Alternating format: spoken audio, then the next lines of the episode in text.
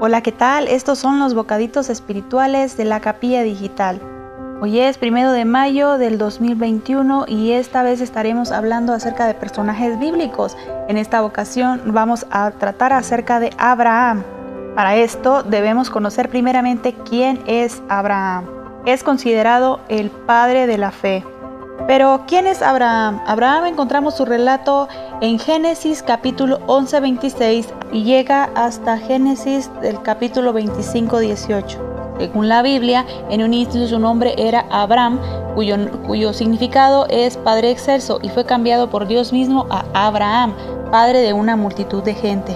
Según el relato, él vivía en Ur de los Caldeos, hijo de Taré, que era la décima generación descendiente de Noé a través de Sem. Y conocemos que Abraham se casó con Sara, su media hermana, quien era estéril. Es llamado padre de la fe porque cuando Dios le llamó para salir de su tierra y su parentela, él salió sin vacilar. Dios no le, no le dijo exactamente a dónde iba, solo que se lo mostraría más adelante. Aún así, él caminó a ciegas y obedeció. Y no solo esto, sino que vivió en obediencia a ese llamado durante toda su vida. En segundo lugar, deberíamos saber qué es la fe. Y esto lo encontramos en Hebreos 11.1 que nos dice, es pues la fe la certeza de lo que se espera y la convicción de lo que no se ve. Por eso Abraham es el padre de la fe pues vivió de acuerdo a su convicción y su certeza. Dios le había hecho unas promesas muy grandes y le había llamado y él había obedecido. Tras la promesa de un hijo y una descendencia numerosa, Dios hizo un pacto con él y a Abraham solo le tocaba creer.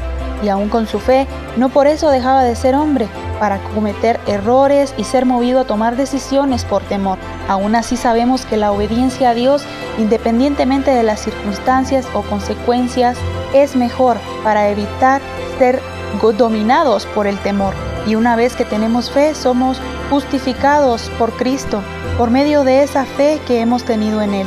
Romanos 5, 1 y 2 dice, justificados pues por la fe tenemos paz para con Dios por medio de nuestro Señor Jesucristo, por el cual también tenemos entrada por la fe a esta gracia en la cual estamos firmes y nos gloriamos en la esperanza de la gloria de Dios.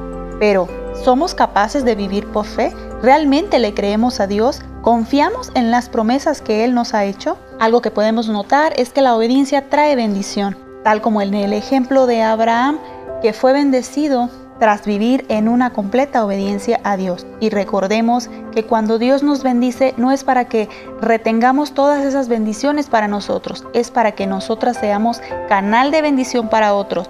Todas las cosas buenas que Dios hace por nosotros y en nosotros son para que podamos ser de bendición a quienes nos rodean.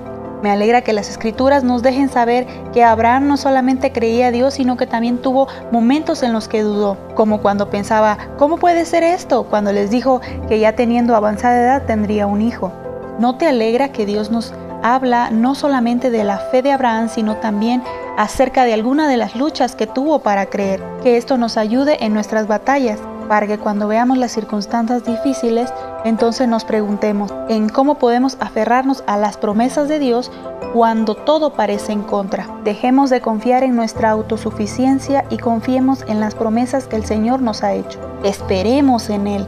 Seamos animados a aferrarnos a Dios y creer que Él hará. No hay nada más estable que pueda fundamentar nuestra vida que el único y verdadero Dios. Eso es todo hermanos, que tengan un buen día. Bendiciones.